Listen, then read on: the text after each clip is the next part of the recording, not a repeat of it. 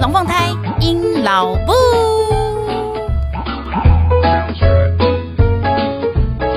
各位朋友，大家好，我是阴老布。现在您所收听的是隔壁龙凤胎阴老布 EP 六十六，中年妇女换工作，滴滴是泪。今天这一集呢，呃，要跟大家聊一聊，就是其实呢，阴老布本人呢，在呃，其实。因为呃，在没有小孩以前，对，其实我进入婚姻中还是一样，就是是一个算蛮对工作很有热忱的一个人，自己讲都不会害羞。看看来我年纪真的大了，我就是向来呢，对于工作这件事情我都很认真，特别是在本来我的预计其实是没有想要生小孩的，所以呢，我就会认为，嗯，设立工作目标，然后达成工作目标，然后赚到钱，然后因为这一点呢，还要先感谢一下我的爸妈，他们其实。比我还有钱，所以他们并不需要我养他们。所以呢，就是对于我这样子的一个曾经年轻的人来，曾经是年轻人的时候来讲，我赚的每一分钱，其实就是都我自己拿来花，就是我不要拖累我爸妈，已经算阿弥陀佛了。所以呢，我其实呃，在没有小孩之前呢，我对于工作是相当无敌有热忱的。然后呢，因为我没有想过要有生小孩，所以其实我跟你讲，我原本的人生规划。我就是会对于每十年我应该要达到什么赚钱目标，然后买什么很指标性的东西。对，这这我原原本的那个预设都是这样。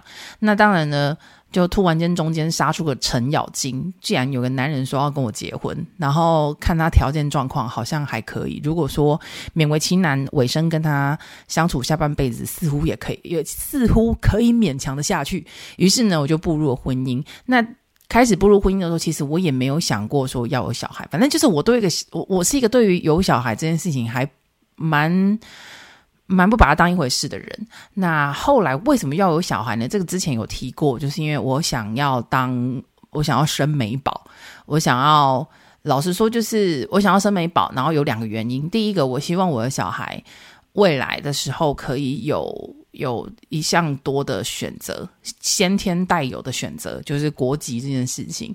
那你可以批评我没有问题，我只是很坦白跟大家讲，我的想法思维是这样子。那至于这个想法思维对或不对，恰当或不恰当，这个这个大家都可以评论。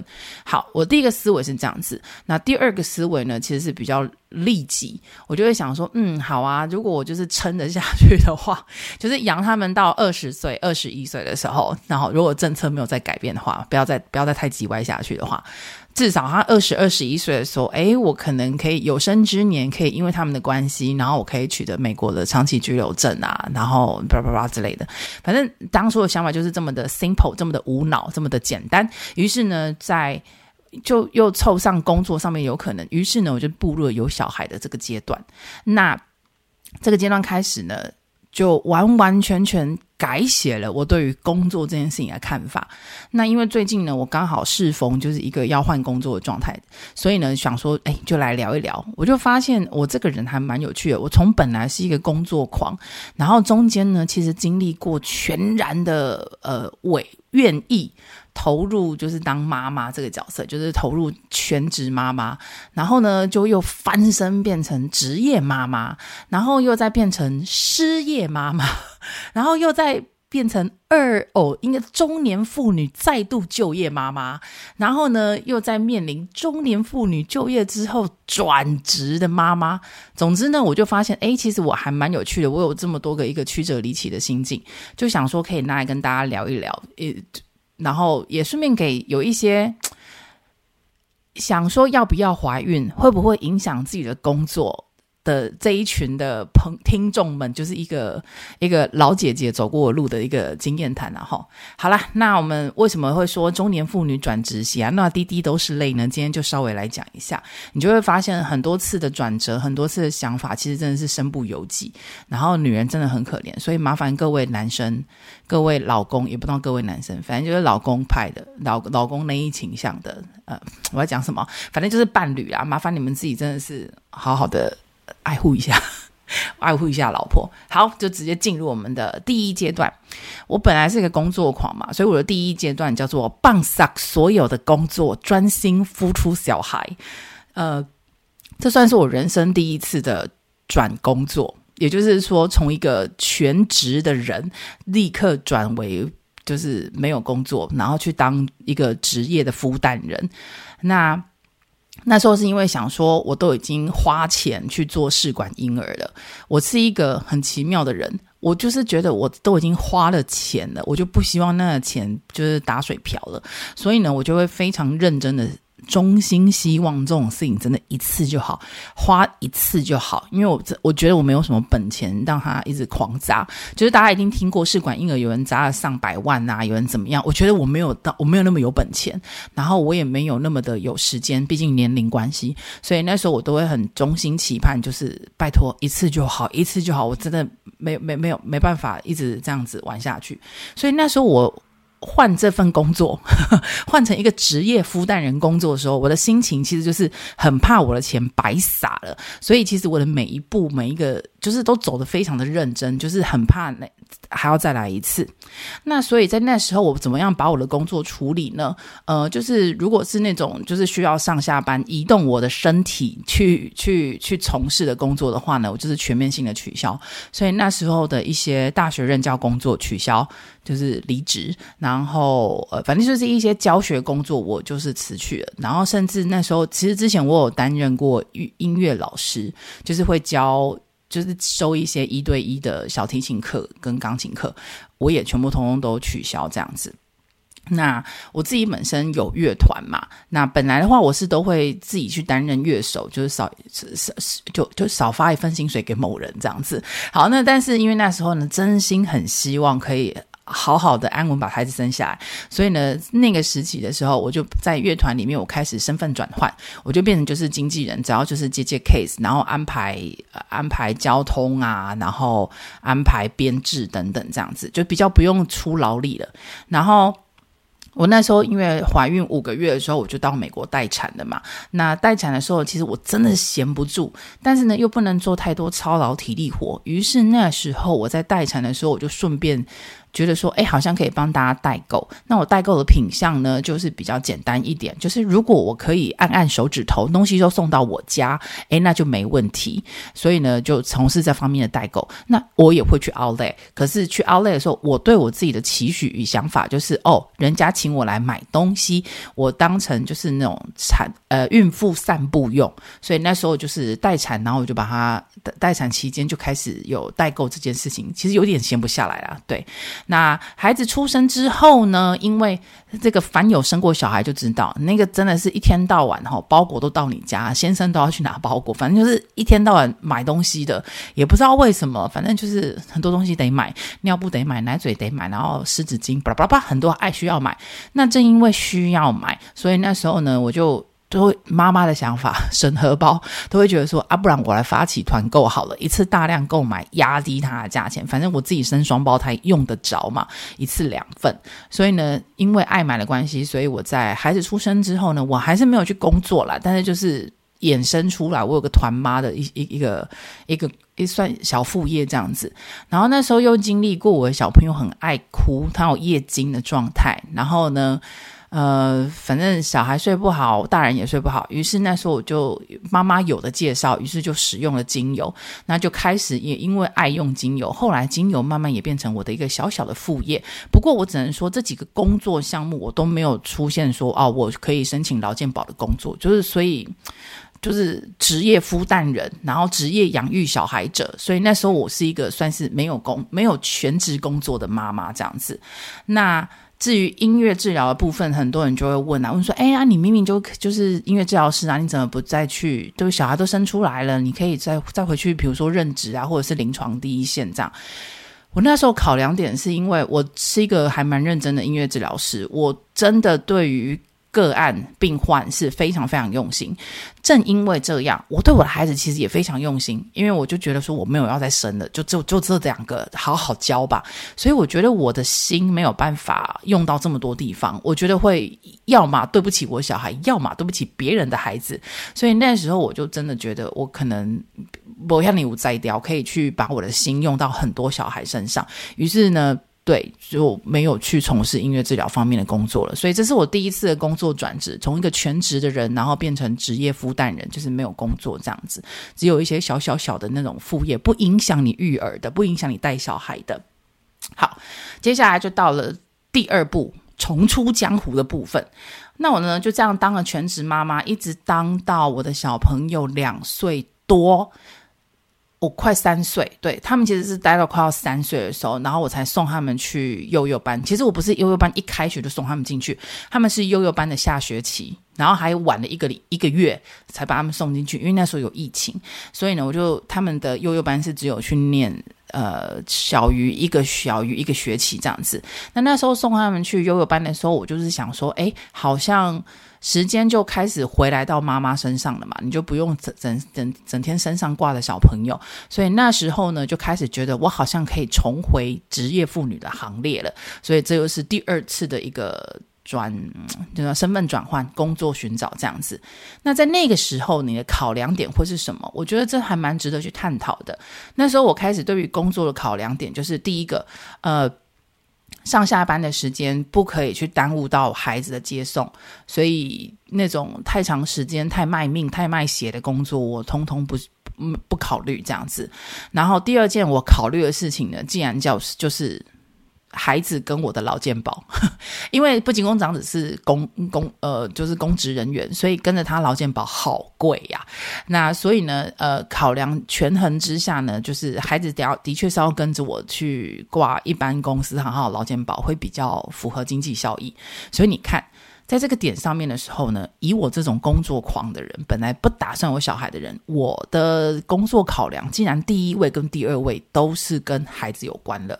好，那第三位的时候呢，那时候会复出来当职业妇女的原因，是因为那份工作的内容非常的吸引我。那那是什么样的工作呢？那是一个呃保健食品的电商。电商部门，那我要去做的事情就是包含广告投放啊、文案、小编、行销策略等等这一块，就是一个比较偏企划电商的企划行销这样子。那我觉得这样的工作内容很适合，呃，很吸引我在那个年那个时候。第四点，那个时候的老板非常的有诚意，他三顾茅庐跑来我家找我，希望我可以去上班。然后第五个，这件事情之所以会成功，会让你一个就是职业。那个呃不全职妈妈，然后决定真的可以转成职业妇女。我跟你讲，地方妈妈被需要的感觉真的很爽。所以呢，我是在这边呢跟那个有公司行号老板们讲，其实呢，如果你真的发现妈妈这个族群，然后他们有。因为什么原因而想要来有拥有工作的话，其实我跟你说，妈妈真的是一批超级棒的员工，就是他们行事效率非常的高，因为他们都还有小孩想要照顾，想要哦，我刚刚用的词是想要，想要照顾，所以他们会在时间之内把事情有条不紊、非常有效率，赶快把它做完。所以呢，妈妈族群其实是非常好的员工族群，我觉得大家可以稍微考量一下。好，那所以当时的我呢，基于这几个考量点，所以就决定说，嗯，OK 哦，我可以，我我我我可以变成职业妇女。那所以我就又变回了职业妇女。好，那接下来呢，就到了我的工作转折的第三段了。这一段呢，就是换工作不成，反变失业人口。好，呃，其实呢，在这边要先聊一个很好玩的话题，就是。呃，我从小就是妈妈们有时候都会基于某一些理由，比如说阿公阿嬷的要求啦、厝边头尾啦、亲戚朋友的要求，反正就是可能会被带去算命，或者你的命曾曾经你妈也拿去算过，这样反正管你信或不信，就是总之就是有算过这样子。我觉得非常好玩的一件事情就是，同样都是在看紫微斗数好了，或者同样都在看易经，其实那个排出来的东西就是长得一模一样。我说的不是普卦的那一种，因为卦要当场甩。我说的就是那种命盘类型，那个其实开出来都一模一样。可是我发现很好玩呢，所有的那个命理师啊，其实都会根据他们的嗯表达方式不同，就会让你对你自己的命有不同的感觉。我记得我为什么这样讲，是因为我记得我小时候我的命啊，那个我妈就算，然后那时候是我已经有点年也不也不。就是大概好像是小学四五年级那时候，所以其实我是听得就听得懂的状态。我就记得那时候我听到的时候，那个算命师是男的，然后老老的，然后就跟我妈讲说我，呃就说我呃这辈子很辛苦啦，吼 嘿嘿嘿吼这个戏啦，意思就是说我必须要一直也必须要一直工作这样子。他就说的就是有点悲。对我来说有点可怜呐、啊。哦，你可怜哦，你安尼哦，做个事诶，你用无咧休困的安尼，感觉像一头牛又狂做这样。可是啊，很好玩的是，当我长大之后，然后可能因缘际会之下，可能又是一样的，又是紫微斗数的。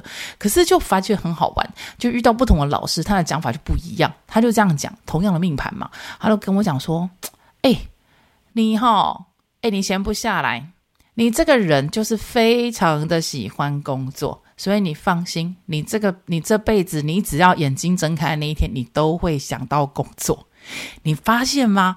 这两个人讲的话，其实探究回来根底都一样，就是我这个人要死命的工作。可是问题是，第一个老师讲那个状况，我就觉得，哎呦，我好可怜呐，我要做到死。但是第二个就不一样，第二个好像就是我拿回主导权，哎，是你很爱哦。就 你看吧，同一个命格，然后被两个不同的老师这样讲的时候，虽然是你知道殊途同归啦，但是听起来感觉 feel 真的差很多。好，anyway，反正我只要导到一件事情，就是工作这件事情，听起来算命师说我就是一辈子都都都会工作的人。好，但是为什么我会换工作不成，反成失失业妇女呢？这件事情要来聊一下。首先，第一件事情其实是哦，我之前是的确是因为那个保健食品工作的关系，然后有工作了嘛。那后来呢，因为电商部门的业绩不好，然后老板决定要把这个部门收起来，于是呢就资遣了我。那在之前过的那一段时间，其实我也觉得还好，我觉得时机真的是非常好。为什么呢？因为之前的那个时段刚刚好，我搬了家，我买了新房子，所以其实我需要蛮多的精神花在说怎么搬小孩，然后小孩的新环境啊，我们家的新环境啊，然后。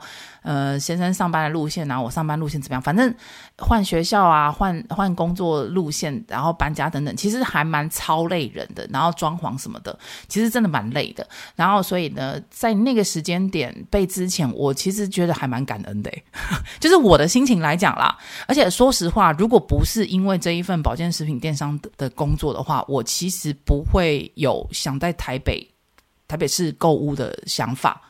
对，所以其实我对那份工作是非常非常感激的。诶，钱老板，你有在听吗？就我是非常感激你的哈、哦，现在千万不要那样想，我是真的很感激。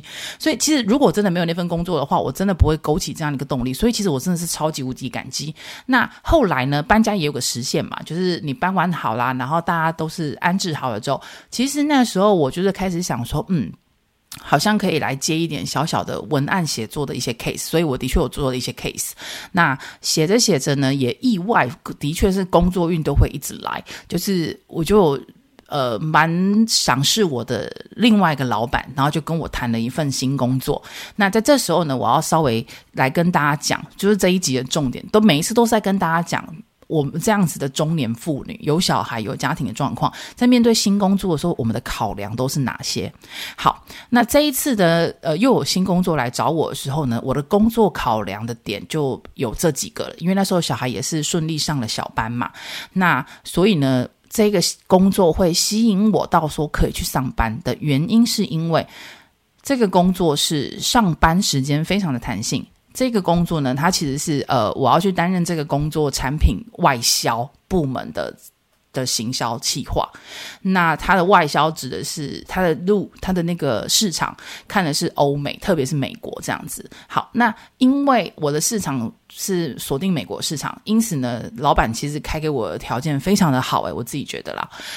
废话，不我干嘛去？但他给我的条件就是跟我说啊，因为你要看的是美国嘛，那我们其他的同事他们其实是锁定的是台湾市场，所以本来你们的上班作业时间、动脑时间是不一样的，所以他并不要求我要一定要到办公室去，但是他也会怕说我跟其他同事，因为我一定需要其他，比如说美编呐、比如说资讯上面的帮忙帮忙，所以他是跟我讲说，我就一个礼拜可能进去公司个一天两天，可能花每一次花个半天到一天的时间就。可以了，然后所以对于我来讲，这份工作我会拿下来，我会觉得 OK 可以去的原因，是因为第一个上班时间老板给的非常的弹性。你看够弹性这件事情要干嘛呢？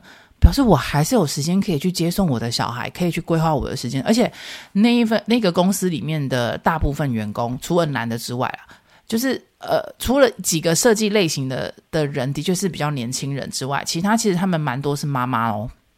所以表示这间公司其实是一个妈妈友善公司，然后再来呢，因为他的工作内容我觉得非常的有趣，就是我向来没有没有接触过的，然后但是是跟我上一份工作有相关的，所以我也我是一个对于这个年纪还有人要教我新东西呀、啊，我非常的感激的人。所以呢，工作内容有趣、具有挑战，这件事情对我来说也非常的有吸引力。然后第三个呢，就是我刚刚有稍微提到，团队其实年轻化这件事情也非常的吸引我，因为你知道吗？地方妈妈都会很怕我啦，我很怕跟社会脱节，我很怕我变成一个无趣的人，就是我一天到晚讲的话内容可能只能就剩下奶。奶粉啊、育儿啊之类的，外加，因为我个性本来就不是这款的。然后，所以呢，团队里面会有一些年轻人，就是不同阶级的人，然后不同年龄层的人，对我来说是充满吸引力的。所以呢，这一份工作考量，你看又来了。我的第一件事情还是考量到就是孩子接送，然后跟孩子相处的时间。那接下来才会去考虑的是工作内容有不有趣，然后就是其他的一些工作考量。所以你看，中年妇女是不是很可怜？凡是第一个还是小孩优先。好，那既然我都已经找到这个工作，而且我已经跟人家答应说我要去了，然后我的基本资料都已经就是进入公司的办理入职的手续喽。这时候发生什么事呢？就是发生我们家小胖他进去小班的时候才一个月。就被两家学校退学，于是瞬间呢，我们家小孩就有一个变成了中辍生。好啦，而且他中辍生发生的时间，我清清楚楚的记得，他是在某一个星期的礼拜三被被被第二间学校就是退学的。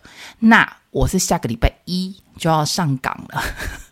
所以星期三他被退学那一天，我回到家第一件事情当然是先处理，就是我好像之前有开开一集有讲过嘛，我就是回到家的时候真的是天人交战，然后立刻就是打遍了所有电话，然后预约了小儿心智科这样子。那确定好可以隔天去看小儿心智科挂到号之后呢，我还打了很多电话给什么心理咨商所啊，反正几乎台北市的心理咨商所绝对都有接到我的电话去进行预约这样子。反正那时候我真的是呈现出一个很茫然跟苍茫的状况。所有的电话打完之后，我的最后一通电话就是当天晚上十点半，我打电话就是给新工作的老板，直接跟他讲说，真的很抱歉，家逢变故，巨大变故，我的小孩变中辍生，我在这个时间点。他也不适合再去新的学校，我们家无后援家庭，所以我不可能把他丢给什么阿公阿妈照顾。那很抱歉，我我我我我非常感谢你给我这机会，但我没有办法去上任这个工作，我必须得陪我的小孩。所以呢，呃，中硕生的由来是这样。那为了要陪伴小胖以及进入我。因为那时候我真的有想说，他是不是一个有问题的孩子，他会需要漫长的早疗，所以我真的就觉得，那我们我们真的夫妻那时候那一天讨论非常非常多。那时候的想法就是，OK，我的孩子听起来就是一个需要帮助的孩子，所以我们可能有一个人要陪伴他很久。所以你既然是公务人员，你就是继续你的工作，就是稳稳的铁饭碗继续吧，家里靠你了。那孩子就是交就是交给我了，我我我我来处理这样我。于是呢，我就又从一个呃职业妇女变成失业妇女，跟小孩同时。好，下一个阶段呢，这是第接下来又换到第四个工作心情转换阶段的，就是 PTSD 失业妇女找工作。好啦，那小胖的这个状况呢，大概呃持续就持续个两两呃，他其实是中错了大概两个月的时间，然后才不。他呃，才我才帮他找到了可以收他的学校，我放心。也也不能说我放心，老实说哦，那个时候真的超级无敌茫然的，你根本不知道你的孩子适合什么，会不会又再遇到，你也惊，真的超怕的。因为你在一个礼拜之内被两间学校退学，我觉得对于我这样的新手妈妈来讲，好难承受哦。我根本不知道到底怎样的学校环境，对学习环境，老师，呃，是对我的我我的孩子待得下去，我也很怕。替别人带来困扰，所以呢，那时候要找任何一间学校，我都错个被戏，我根本不知道我小孩到底适合什么。如果你们如果你们认识那时候我咨询过的所有的朋友，你就知道我那时候多慌忙。那那时候呢，后来就是呃，我有提说，我就是改变了我的想法，就是不然试试看所谓的双语啊、全美学校。虽然我一开始真的不认同，不不不想去，那。OK，试试看。因为既然有朋友跟我讲说，哎，你想要的不见得是你孩子想要的啊，说不定你孩子就是适合这种嘻嘻哈哈的东西，就是跟你不同痛调吧？你怎么知道？不试试看你怎么知道？我觉得蛮有道理的。于是呢，就就找到了一家剩下唯一一个名额，那我就想说，好吧，再怎么着，就是又被退学啊，好吧，然后就送送我孩子去。那因为他第一个礼拜去的时候，我就有发现他之前我就有讲过，他眼里有光，所以我。但是诶，还是诶，惊啦！我跟你讲，真的，妈妈真的是剉咧蛋，那种那种杀伤力、心理阴影面积太大了，所以呢，就把他边送进去，边看着他心里有光，一边觉得说，会是这边吗？这边是会最后的归宿吗？会不会啊？又被啊？反正就是你的心里很矛盾这样子。然后他大概上学也是一个月半左右，很忽然的，就是。好像似乎，我觉得他应该可以上轨道吧？你看我用了这么多可能的字眼，就表示我内心多彷徨，我不确定。那这时候呢，我就会开始想，嗯，如果我的孩子这么可以，真的如果顺利啦，可以上学的话，那我是不是，我在家里面晾着也不对呢？我早上送他们去学校之后呢，诶，我就要这样一路在家呆坐到下午五点。然后，因为他们那时候又很喜欢上学校开的课后课，也就是五点到六点的的那种课，然后他们又在上，诶，表示从早上八点。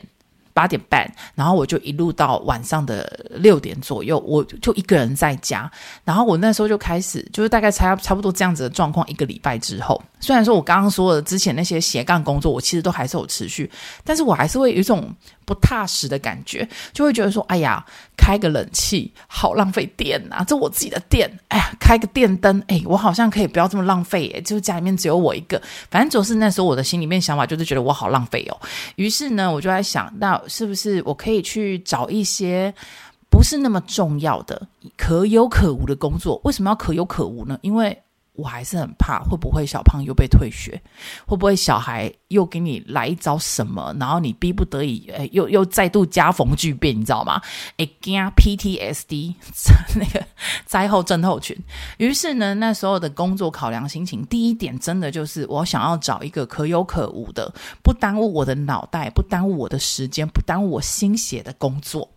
然后主要的目的，第二个就是可以。节省我自己在家的开销，与其在家吹自己冷气，不如去吹别人的冷气；与其在家划自己的手机，不如去别人家划人家的大电脑。我那时候想法真的就这样诶，所以呢，就用这样子找工作心情，然后因为又要想，万一哪天小孩又怎么样子，又又又又落练了，诶，好，我可以贸然直接离职，不用太担心的那种，就是可有可无的工作。那我真的觉得我真的是。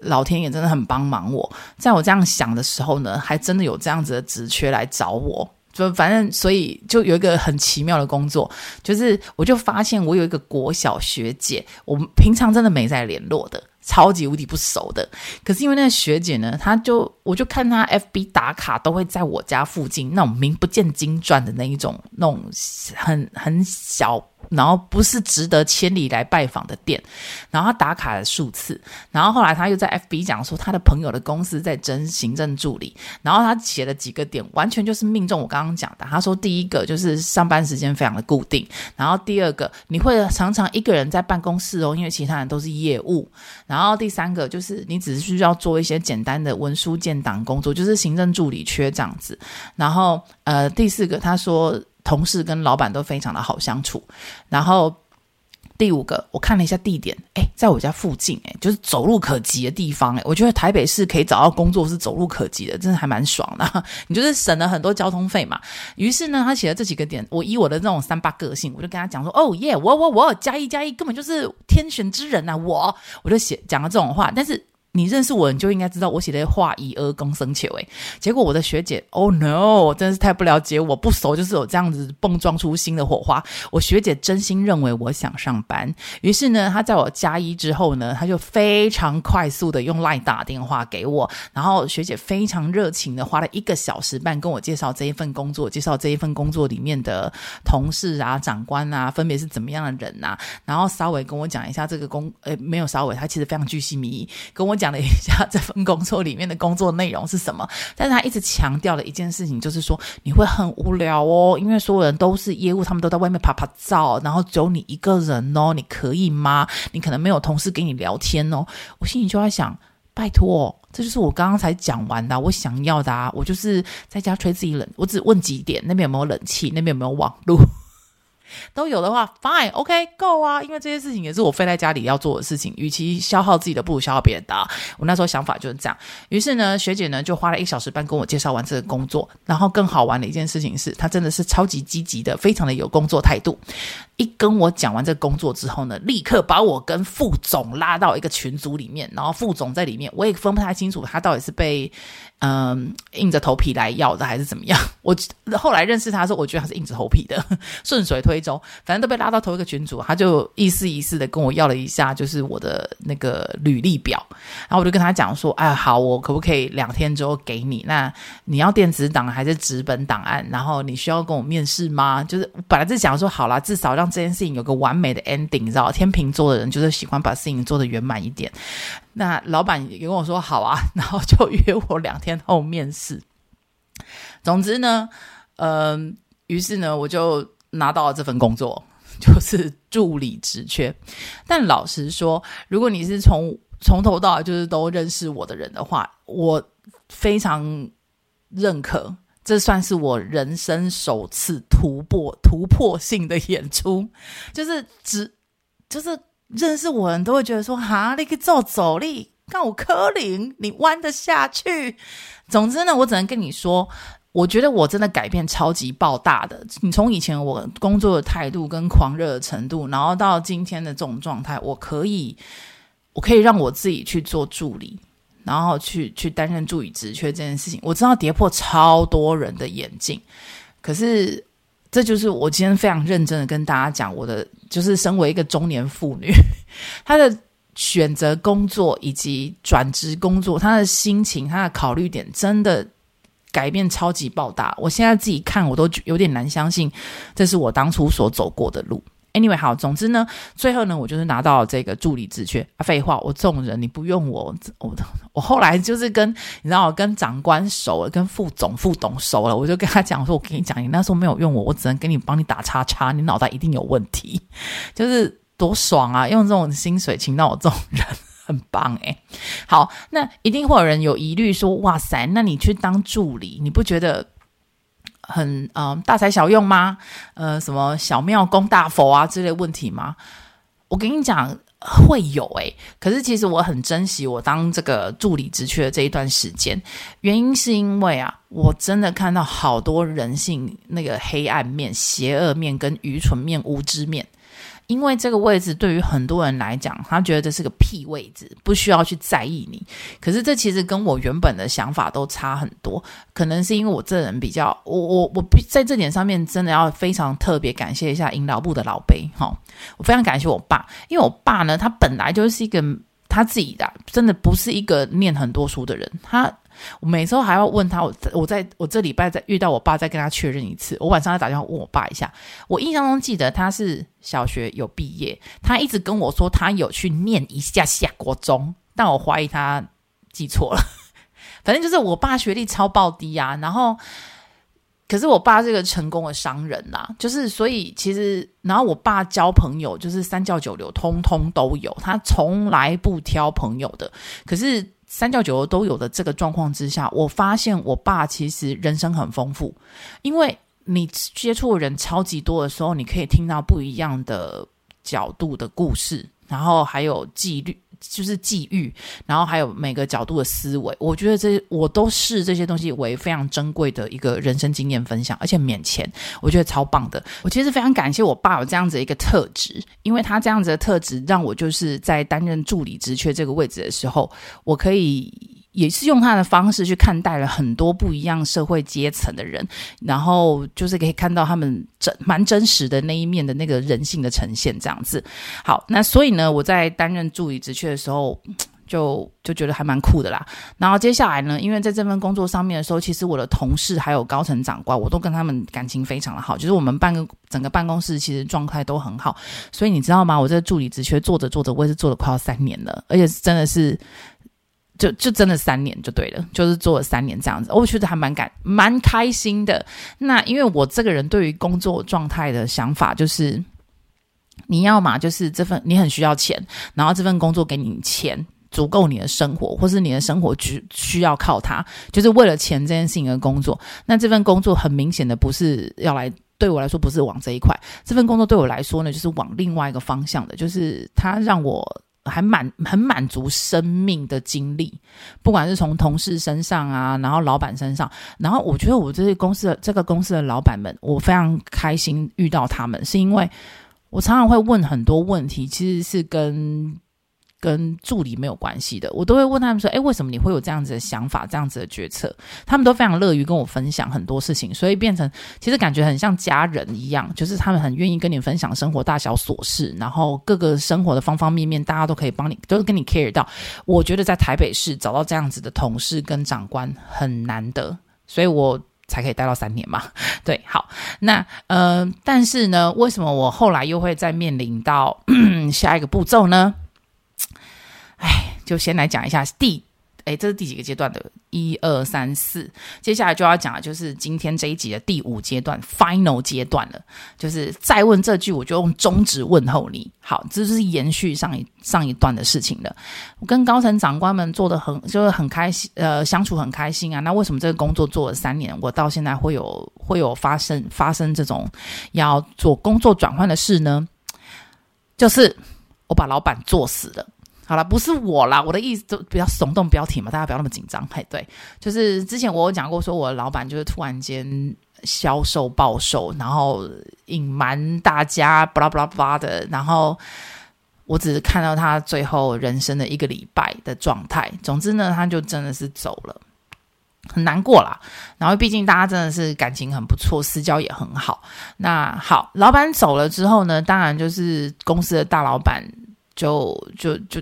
就是承接下来他的工作，这样。我跟公司的大老板非常非常的不熟，这三年来我跟他几乎零接触。原因是因为他人在台中，我人在台北，所以我都是跟台北的这一些长官有有有交情、有私交、有有感情基础。我跟大老板真的完完全全没有。好，那大老板下要来承承接这样子的工作的时候呢，嗯，因啊，我直接说，我我觉得大老板年纪比较大。然后他的思维比较死板，思维死板这件事情对我来说算是一个蛮大的致命伤，因为呢，你也知道，老化的体质是关不住我内心澎湃的野兽的，所以呢，我我我。不，我真的很难突破跟他沟通，更何况我跟他真的不熟，所以变成在讲话上面呢不够不够直接了，然后表达的东西呢，我也不知道我要怎么表达，不会伤了你，但是又可以让事情顺利的进行，而且呢，他应该也会觉得说，你不过就是他妈的一个小助理，你那么奇奇怪怪吵那么多干嘛？那反正就是呢，呃，从从我的老板。挂掉之后到现在为止，大概也是五个月的事情嘛。那我就看着我跟大老板那种意见分歧啊，然后讲话不搭不，就是没有搭在一块。一听不我的讲啥，我我想我一个冲下，就是那种越来越距离越来越大。然后差不多在十一月底左右，我就开始一直会有那种哦，好想走哦，哎，我做不下去了，哎，我真的觉得我没什么好奉献的了。我虽然不挣钱吧，但但。但这种不舒服感也太多了，就开始有这一些，我脑袋里面就有这些声音出来，所以呢，我就开始觉得说，呀，OK，我真的该走嘞，我想走诶，我我真的只剩走吗？我就会一直这样反问我自己。于是这样子呢，就到了差不多十二月初，反正我就是十一月开始到十二月，我就开始发现我那种想走的那种频率越来越高。那就就发现呢，哦，我真的只能说非常感恩老天爷跟生命中的贵人，总是会记得提点我一下。你看，在我在生命就是在有这种那种想法开始。出现频率越来越多的时候，其实我是一个，你也知道，人都已经到了四十岁了，你真的不会太莽撞处理事情了。那时候我就会开始考虑很多事情，说是真的非走不可吗？只剩下走可以处理吗？我就反问了我自己很多事情。就在某一天的时候呢，我刚好看到我的那个风水师同学，他在他的粉砖贴文讲了某一句话，他就说呢啊，因为到了年末年末了嘛，所以呢，越来越多人会预约一下来看一下流年什么的。那他觉得呢？在大家来看流年的时候，蛮多人会问的第一件事情就是我适不适合转职？我还要在这份工作待多久？他他说他很常被问的，就是大家是带着这件疑惑过来的。然后他里面呢，当然就夯不啷当写了一些事情。不过其中有一句话最吸引住我的眼球，跟大家分享一下。他说问这个问题的时候呢，其实就算没有到你要请风水师来帮你看你的流年好了，其实你可以自己先想想看。如果你待在这个位置，这份工作不变，十年后的你在这个工作上，你有什么未来可预期的？如果有，那表示 OK，这个工作你有你有一个目标可以继续待下去。那如果十年后你看到的那个未来不是你所喜欢的，不是你所想要的，你待不住的，那。那就是从现在回，那就那就是从现在开始，你就要你就要去改变。这句话就蛮撼动我的，因为大家还记得吧？我上一段就有讲，我今天之所以会去担任一个助理职缺，是因为基于什么样的考量？基于小孩啊，中辍生啊，然后那外惊啊，PTSD 等等。可是呢，呃，随着小孩稳定上了轨道，然后现在。就是也这样子三年多了，我小孩也会慢慢的适应这个社会，适应老师，适应巴拉巴拉巴拉的时间。我觉得好像我就来反看我自己，我十年后还应该要在这个助理职缺上面吗？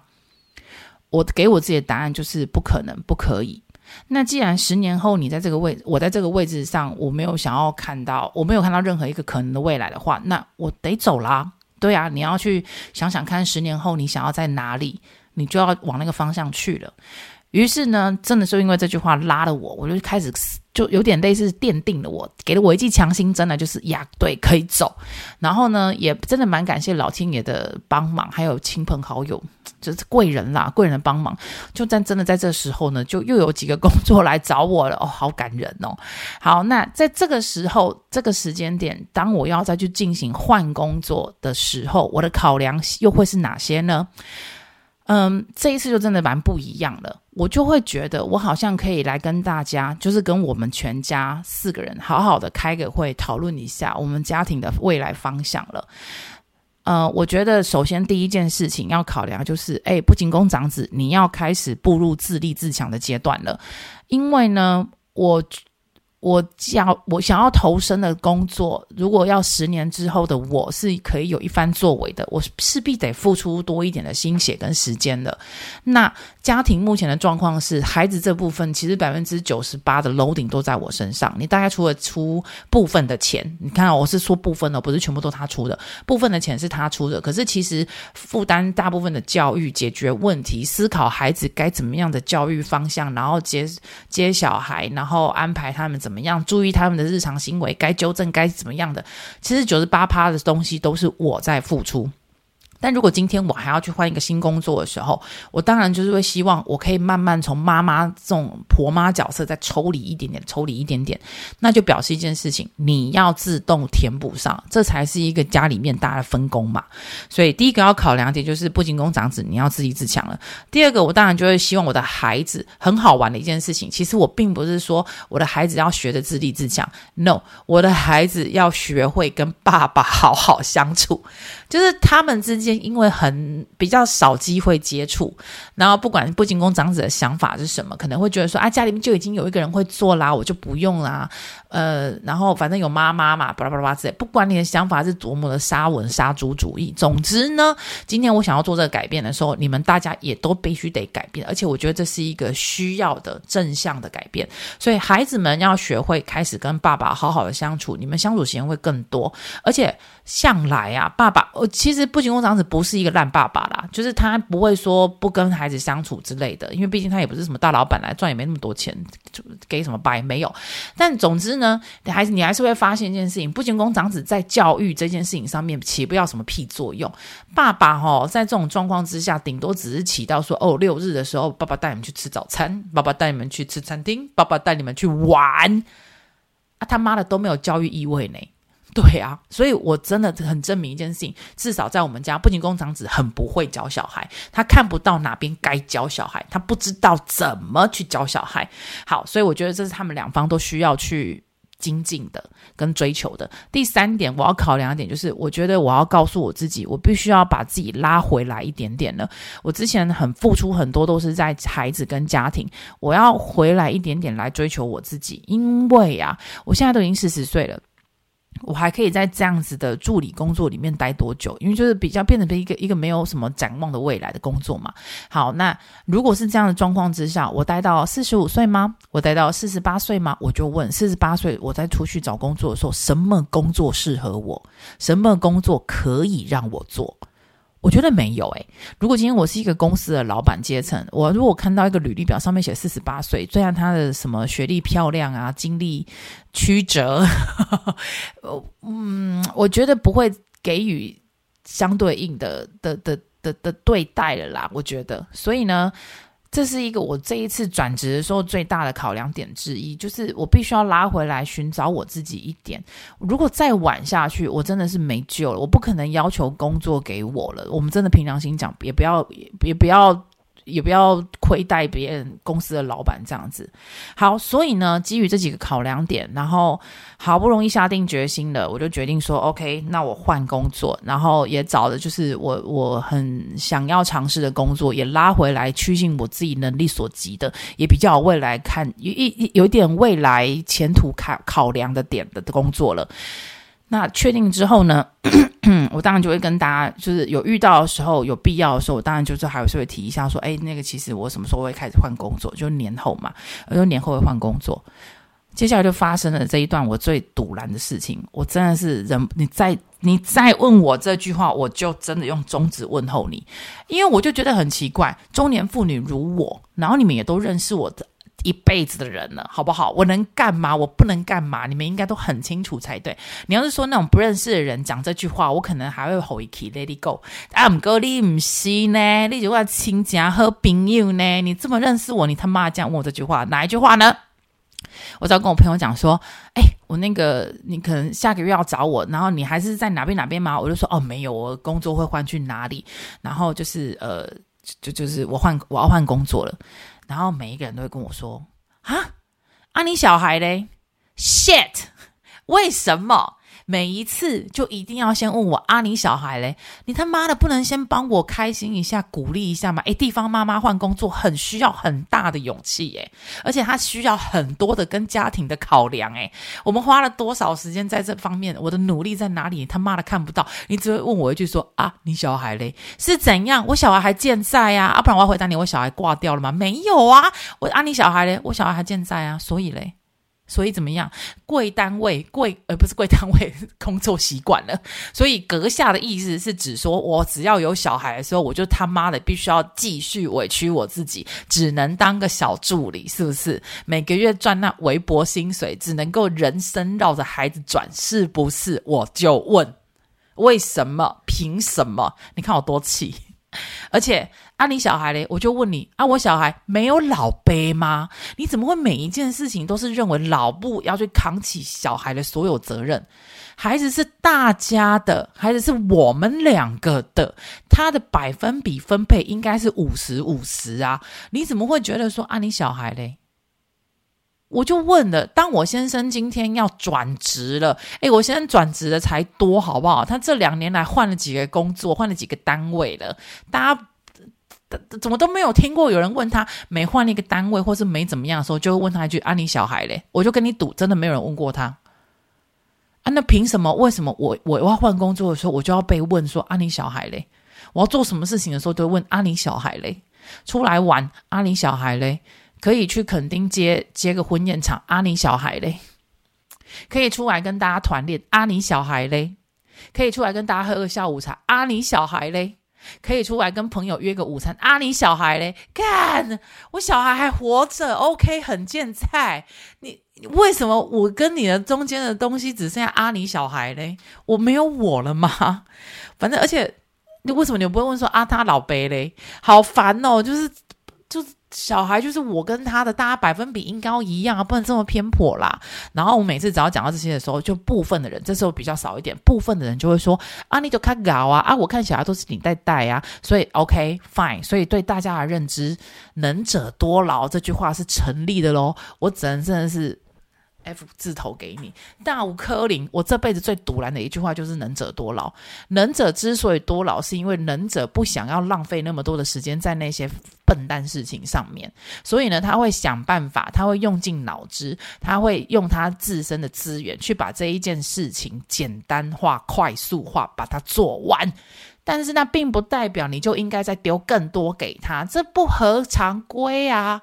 他就是因为阻拦他，所以赶快把它做完，不要再碰到。你又再丢给他，那谁要当忍者？我就问了，谁要当？我不要啊！OK，看我多气，好啦，所以呢，今天呢就跟大家聊了一下，就是我的，就是从有没小孩开始，然后到进入有小孩，我的一些工作选择转折上面的一些心情变化。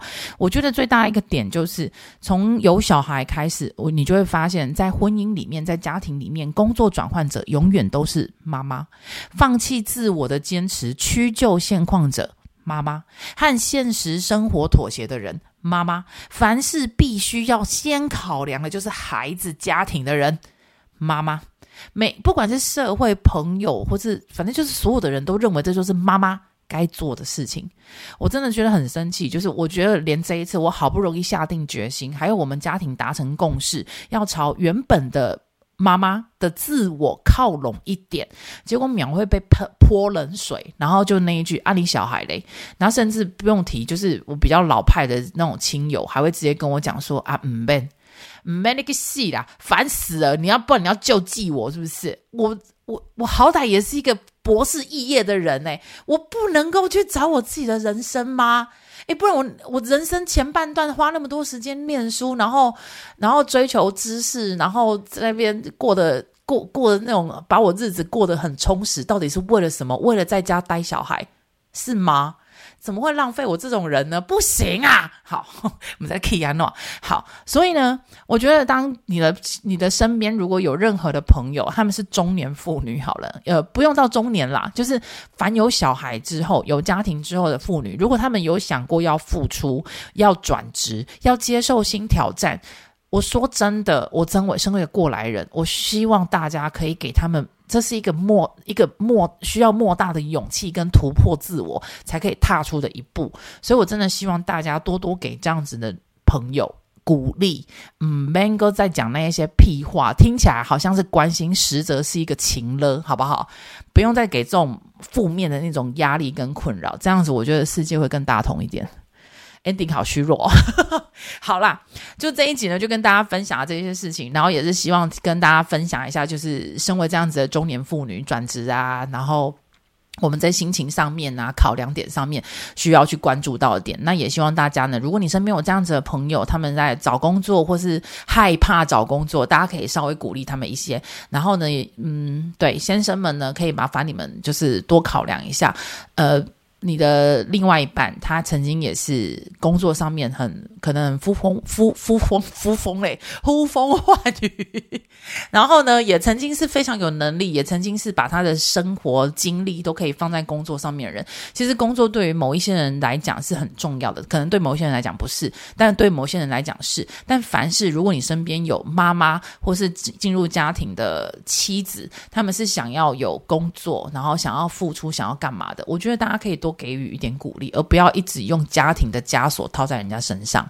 好啦，如果你还有这样子的心血泪史，或者是心情，然后或者是你很认同我的讲法的话呢，非常欢迎大家可以到 IG 还有 FB 寻找隔壁的风的阴老木，把你的想法全部分享给我知道。那我们今天这一集就录到这边喽，有点长，希望大家喜欢。好啦，祝我转职成功，也祝大家。工作顺心，因为还没有到龙年，我差点冲口而出了。Anyway，那我们就下周见喽，拜拜。